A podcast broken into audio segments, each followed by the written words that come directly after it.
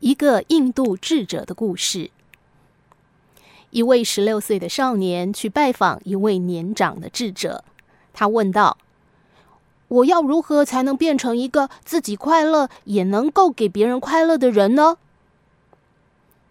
智者笑着望着他说：“孩子，在你这个年纪能有这样的愿望，已经是很难得了。”很多比你年长的人，从他们问的问题本身就可以看得出来，不管我怎么跟他们解释，都不可能让他们明白真正重要的道理。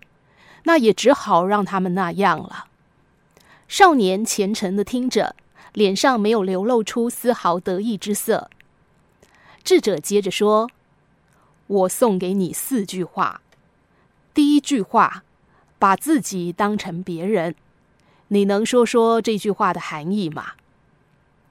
少年回答：“是不是说，在我感到痛苦、忧伤的时候，就把自己当成是别人，这样痛苦自然就减轻了？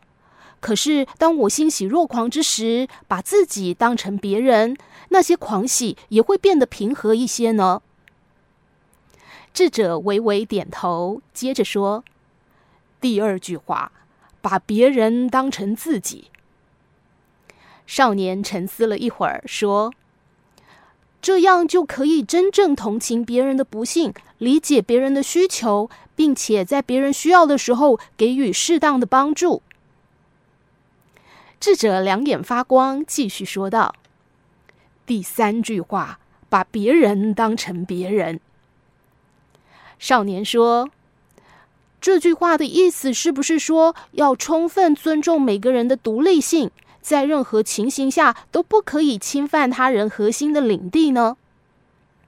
智者哈哈大笑说：“很好，很好，孺子可教也。”我要送给你的第四句话是：把自己当成自己。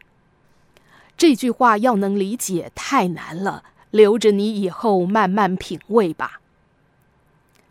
少年说：“这句话的含义，我是一时体会不出来。但这四句话之间有许多自相矛盾之处，我要如何才能够把它们统整起来呢？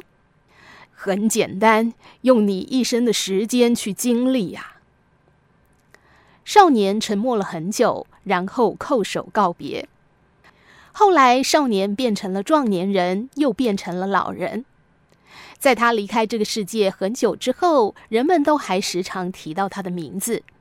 大家都说他是一位智者，因为他是一个愉快的人，而且也可以给每个见过他的人带来快乐。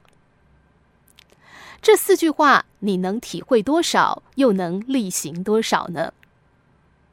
把自己当成别人，就是无我；把别人当成自己，是慈悲。把别人当成别人是智慧，把自己当成自己，把自己当成自己，可能是要等前三者圆满之后才能体会和实现的吧。